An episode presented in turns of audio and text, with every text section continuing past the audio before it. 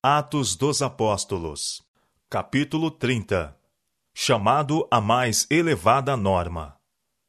Na esperança de imprimir vividamente no espírito dos crentes coríntios a importância do firme autocontrole, estrita temperança e persistente zelo no serviço de Cristo, Paulo, em sua carta a eles, faz destacada comparação entre a milícia cristã e as celebradas maratonas que se realizavam em intervalos fixos, próximo de Corinto. De todos os jogos instituídos entre os gregos e romanos, era a maratona mais antiga e mais altamente considerada. A ela assistiam reis, nobres e governadores. Jovens fortes e sadios nela tomavam parte e não se excluíam de qualquer esforço ou disciplina necessária para alcançar o prêmio. As competições eram regidas por regulamentos estritos dos quais não havia apelação. Os que desejavam ter seu nome inscrito como competidor ao prêmio tinham que primeiro submeter-se ao severo treino preparatório. Prejudicial condescendência com apetite ou qualquer outra concessão que pudesse diminuir o vigor físico ou mental eram estritamente proibidas. Para alguém ter alguma esperança de sucesso nessas competições de força e velocidade, os músculos tinham de ser fortes e flexíveis e os nervos e os nervos estar sob controle.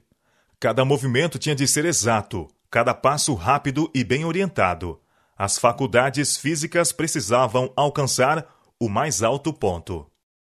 Enquanto os concorrentes na corrida se apresentavam perante a multidão expectante, seus nomes eram anunciados e as regras da corrida claramente expostas.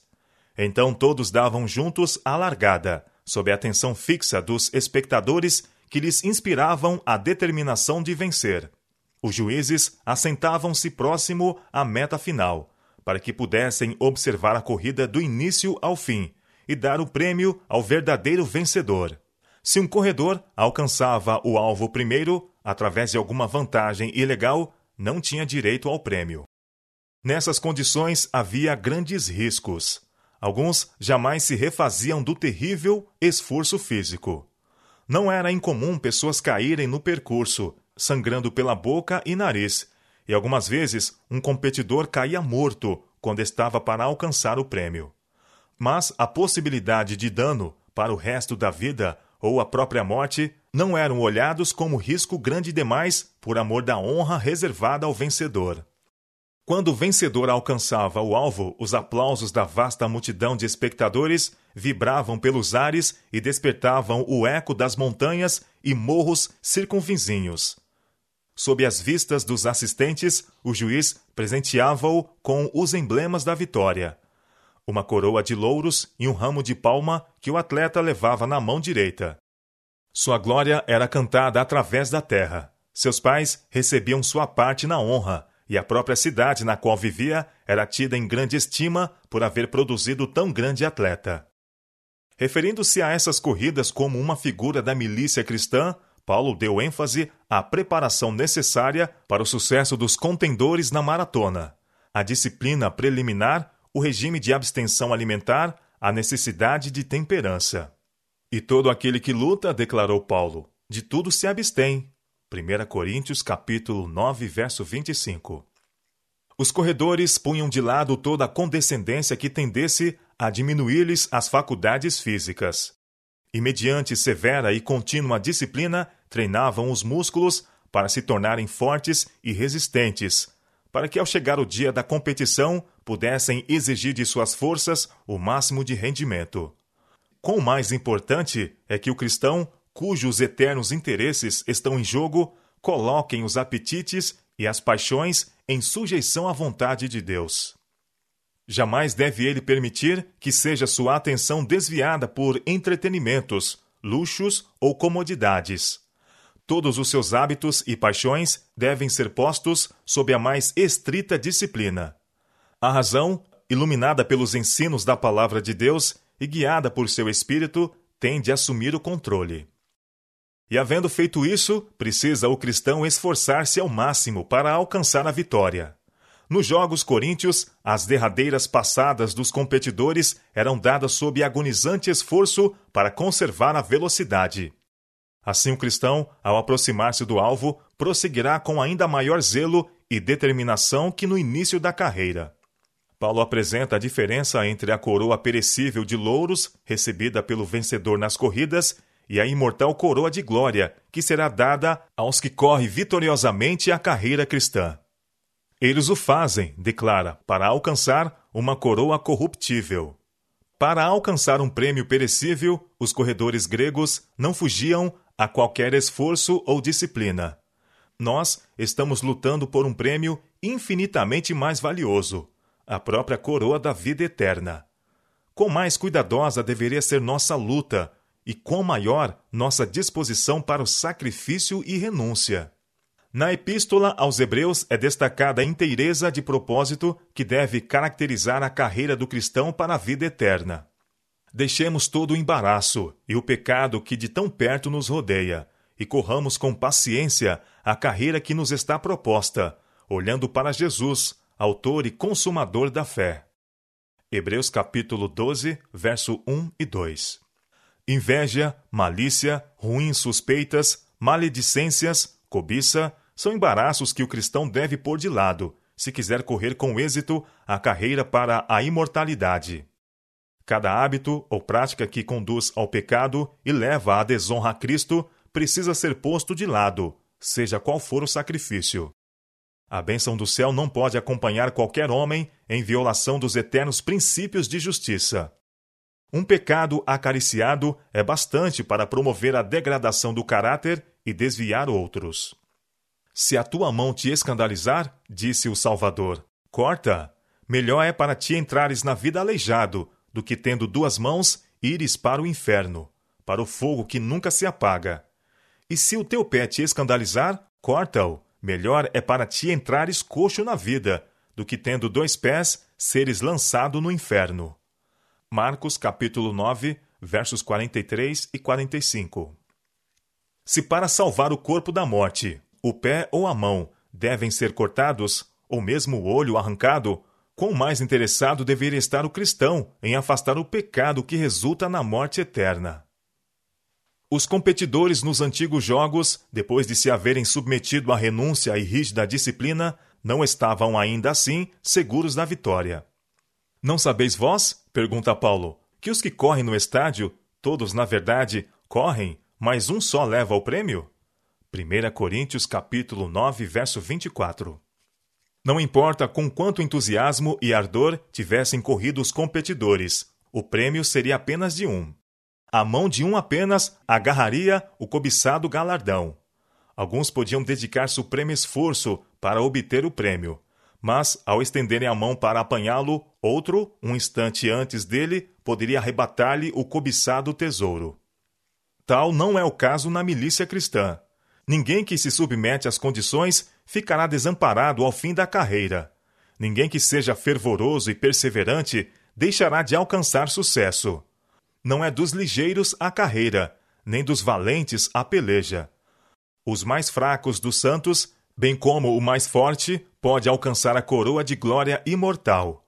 Podem vencer todos os que, pelo poder da graça divina, conduzem a vida em conformidade com a vontade de Cristo. Nos pormenores da vida, a prática dos princípios estabelecidos pela palavra de Deus é não raro olhada como coisa sem importância, assunto por demais trivial para que se lhe dê atenção. Mas, considerando o que está em jogo, nada é pequeno quando ajuda ou estorva. Cada ato acrescenta seu peso na balança, que determina a vitória ou fracasso na vida. E a recompensa dada aos que triunfam será proporcional à energia e fervor com que lutaram.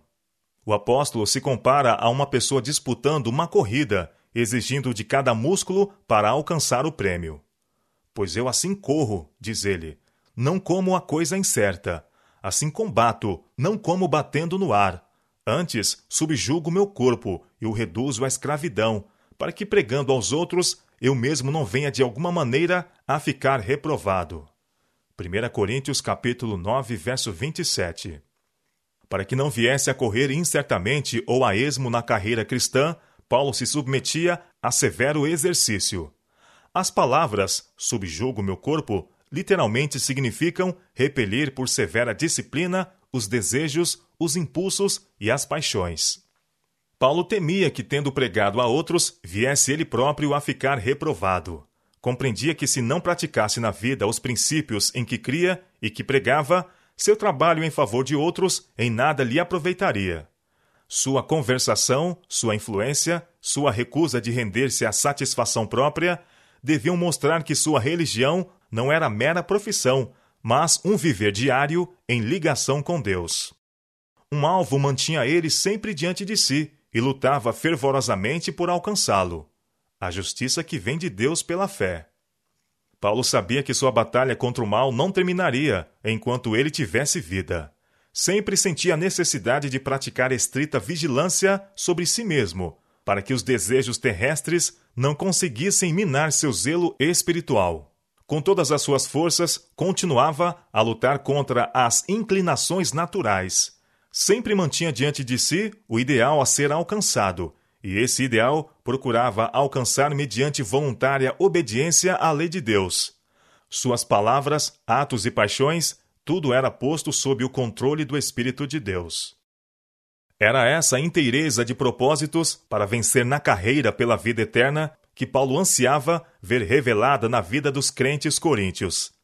Ele sabia que para alcançar o ideal de Cristo, tinham eles diante de si uma luta vitalícia, na qual não haveria tréguas. Insistia com eles para que porfiassem lealmente, buscando dia a dia a piedade e a excelência moral. Suplicava-lhes que pusessem de lado todo o embaraço e prosseguissem rumo ao alvo da perfeição em Cristo. Paulo apontava aos coríntios as experiências do antigo Israel, as bênçãos que lhes recompensaram a obediência e os juízos que seguiram suas transgressões.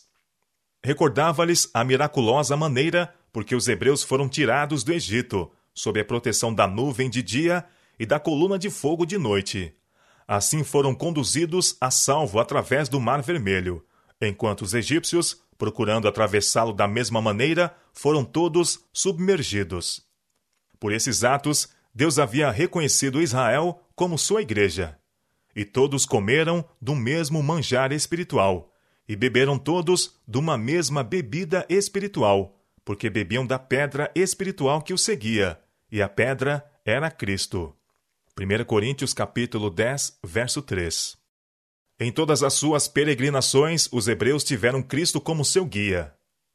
A rocha ferida tipificava Cristo, que devia ser ferido pelas transgressões dos homens, para que a fonte de salvação pudesse jorrar para todos. Não obstante o favor mostrado por Deus aos hebreus, todavia, por causa do seu desejo pelas comodidades deixadas no Egito e por causa de seu pecado e rebelião, os juízos de Deus caíram sobre eles. O apóstolo ordenou aos crentes coríntios a atenderem às lições contidas na experiência de Israel. Estas coisas foram-nos feitas em figuras, para que não cobicemos as coisas más, como eles cobiçaram. 1 Coríntios capítulo 10, verso 6. Ele mostrou como o amor ao conforto e aos prazeres tinha preparado o caminho para os pecados que atraíram a notável vingança de Deus. Foi quando os filhos de Israel se assentaram a comer e a beber e se levantaram para folgar que se afastaram do temor de Deus, o qual haviam experimentado quando presenciaram a entrega da lei, e, fazendo um bezerro de ouro para representar a Deus, o adoraram. E foi depois de haverem fruído um banquete licencioso relacionado com a adoração de Baal Peor que muitos dos filhos de Israel caíram por causa da licenciosidade. A ira de Deus se levantou, e a seu mando, 23 mil foram feridos pela praga num dia. O apóstolo advertiu os coríntios: Aquele, pois, que cuida estar em pé, olhe, não caia.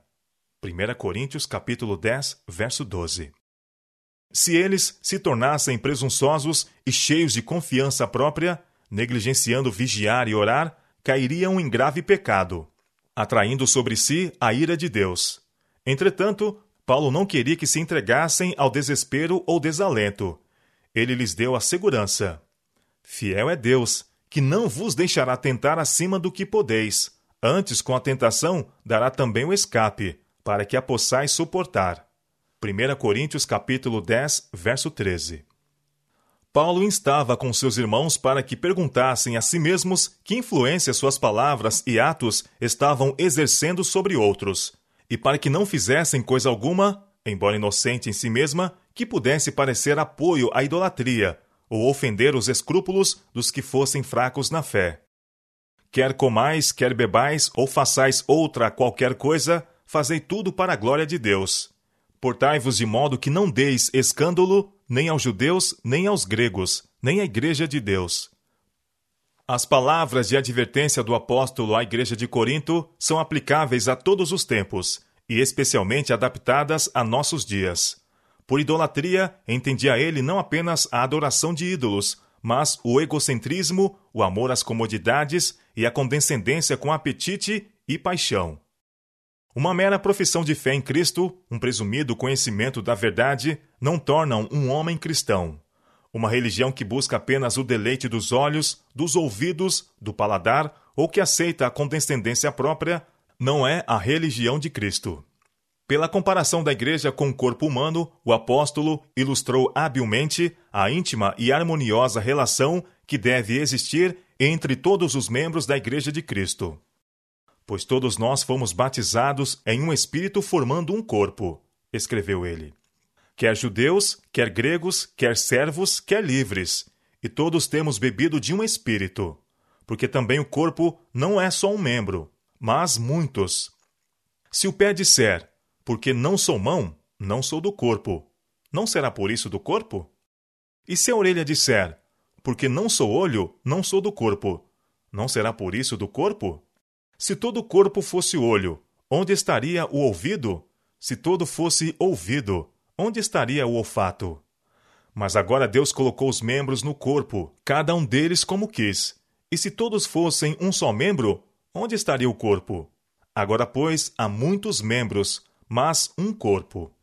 E o olho não pode dizer à mão: Não tenho necessidade de ti, nem ainda a cabeça aos pés: Não tenho necessidade de vós.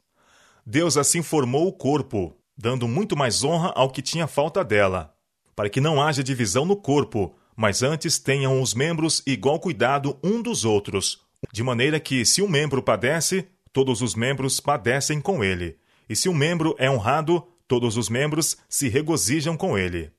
Ora, vós sois o corpo de Cristo, e seus membros em particular. 1 Coríntios capítulo 12, versos 13 a 27. E então, com uma palavra que desde aquele dia até o presente tem sido uma fonte de inspiração e encorajamento a homens e mulheres, Paulo expôs a importância deste amor que deveria ser acariciado pelos seguidores de Cristo. Ainda que eu fale a língua dos homens e dos anjos, se não tiver amor, serei como o bronze que soa ou como o símbolo que retine. Ainda que eu tenha o dom de profetizar e conheça todos os mistérios e toda a ciência, ainda que eu tenha tamanha fé, a ponto de transportar montes, se não tiver amor, nada serei. E ainda que eu distribua todos os meus bens entre os pobres, e ainda que entregue o meu corpo para ser queimado, se não tiver amor, nada disso me aproveitará. 1 Coríntios capítulo 13, versos 1 a 3. Não importa o quanto possa prometer, aquele cujo coração não está cheio do amor a Deus e aos semelhantes, não é verdadeiro discípulo de Cristo. Embora possua grande fé e tenha poder até para operar milagres, sem amor sua fé será de nenhum valor. Poderá ostentar grande liberalidade, mas, se por qualquer outro motivo que não genuíno amor, entregar todos os seus bens para o sustento dos pobres, o ato não o recomendará ao favor de Deus. Em seu zelo, poderá mesmo sofrer a morte de mártir. Mas não sendo impulsionado por amor, será considerado por Deus como iludido entusiasta ou ambicioso hipócrita. O amor é paciente, é benigno, o amor não arde em ciúmes, não se ufana, não se ensoberbece. 1 Coríntios capítulo 13, verso 4. A mais pura alegria jorra da mais profunda humilhação. O caráter mais forte e mais nobre é construído sobre o fundamento da paciência, do amor e da submissão à vontade de Deus. O amor não se conduz inconvenientemente, não procura os seus interesses, não se exaspera, não se ressente do mal. 1 Coríntios capítulo 13, verso 5. Amor igual ao de Cristo atribui a mais favorável das intenções aos motivos e atos dos outros. Não expõe desnecessariamente suas faltas, não ouve com avidez relatórios desfavoráveis, mas antes procura trazer à mente as boas qualidades de outros. O amor não se alegra com a injustiça, mas regozija-se com a verdade. Tudo sofre, tudo crê, tudo espera, tudo suporta. Esse amor jamais acaba. 1 Coríntios capítulo 13, versos 6 a 8. Jamais perde seu valor, é um atributo celestial. Como precioso tesouro, será levado por seu possuidor através das portas da cidade de Deus. Agora, pois, permanecem a fé, a esperança e o amor. Estes três, porém, o maior destes é o amor. 1 Coríntios capítulo 13, verso 13. No declínio do padrão moral entre os crentes coríntios, houve os que abandonaram alguns aspectos fundamentais de sua fé. Alguns haviam ido ao ponto de negar a doutrina da ressurreição. Paulo enfrentou essa heresia com um claro testemunho referente à inegável evidência da ressurreição de Cristo. Declarou que Cristo, depois de sua morte, ressuscitou ao terceiro dia, segundo as Escrituras, depois do que foi visto por Cefas e depois pelos doze. Depois foi visto, uma vez por mais de quinhentos irmãos, dos quais vive ainda a maior parte, mas alguns já dormem também. Depois foi visto por Tiago, depois por todos os apóstolos. E por derradeiro de todos, me apareceu também a mim. 1 Coríntios capítulo 15, versos 4 a 7. Com poder convincente, o apóstolo expôs a grande verdade da ressurreição. Se não há ressurreição dos mortos, argumentou, também Cristo não ressuscitou. E se Cristo não ressuscitou, logo é vã nossa pregação, e também é vã a vossa fé. E assim, somos também considerados como falsas testemunhas de Deus, pois testificamos de Deus que ressuscitou a Cristo, ao qual, porém, não ressuscitou, se na verdade os mortos não ressuscitam. Porque se os mortos não ressuscitam, também Cristo não ressuscitou. E se Cristo não ressuscitou, é vã a vossa fé e ainda permaneceis nos vossos pecados. E também os que dormiram em Cristo estão perdidos. Se esperamos em Cristo só nesta vida, somos os mais miseráveis de todos os homens. Mas agora Cristo ressuscitou dos mortos e foi feito as primícias dos que dormem. 1 Coríntios capítulo 15, versos 13 a 20. O apóstolo transportou o pensamento dos irmãos coríntios para os triunfos da manhã da ressurreição, quando todos os santos que dormem serão ressuscitados para viver para sempre com seu Senhor. Eis aqui vos digo um mistério, declarou o apóstolo. Na verdade, nem todos dormiremos, mas todos seremos transformados, num momento, num abrir e fechar de olhos, ante a última trombeta. Porque a trombeta soará, e os mortos ressuscitarão incorruptíveis, e nós seremos transformados porque convém que isto que é corruptível se revista da incorruptibilidade, e que isto que é mortal se revista da imortalidade. E quando isto que é corruptível se revestir da incorruptibilidade, e isto que é mortal se revestir da imortalidade, então cumprir-se-á a palavra que está escrita: Tragada foi a morte na vitória. Onde está, a morte, o teu aguilhão? Onde está, o inferno, a tua vitória? mas graças a Deus que nos dá vitória por nosso Senhor Jesus Cristo. 1 Coríntios capítulo 15, versos 51 a 57. Glorioso é o triunfo que espera o fiel. O apóstolo, reconhecendo as possibilidades que tinham perante si os crentes coríntios, procurou colocar diante deles o que eleva, o que eleva do egoísmo e do sensual, e glorifica a vida com a esperança da imortalidade ardentemente exortou-os a ser fiéis à sua alta vocação em Cristo. Meus amados irmãos, instou ele, sede firmes e constantes, sempre abundantes na obra do Senhor, sabendo que o vosso trabalho não é vão no Senhor. 1 Coríntios capítulo 15, verso 58.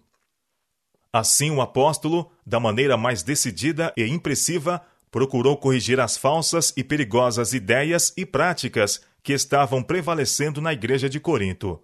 Falou claramente, porém em amor por sua salvação. Em suas advertências e reprovações, a luz do trono de Deus brilhou sobre eles, revelando os pecados ocultos que estavam debilitando a vida. Como seriam essas advertências recebidas? Depois de haver remetido a carta, Paulo temeu que o que havia escrito pudesse ferir muito a fundo aqueles a quem desejava beneficiar.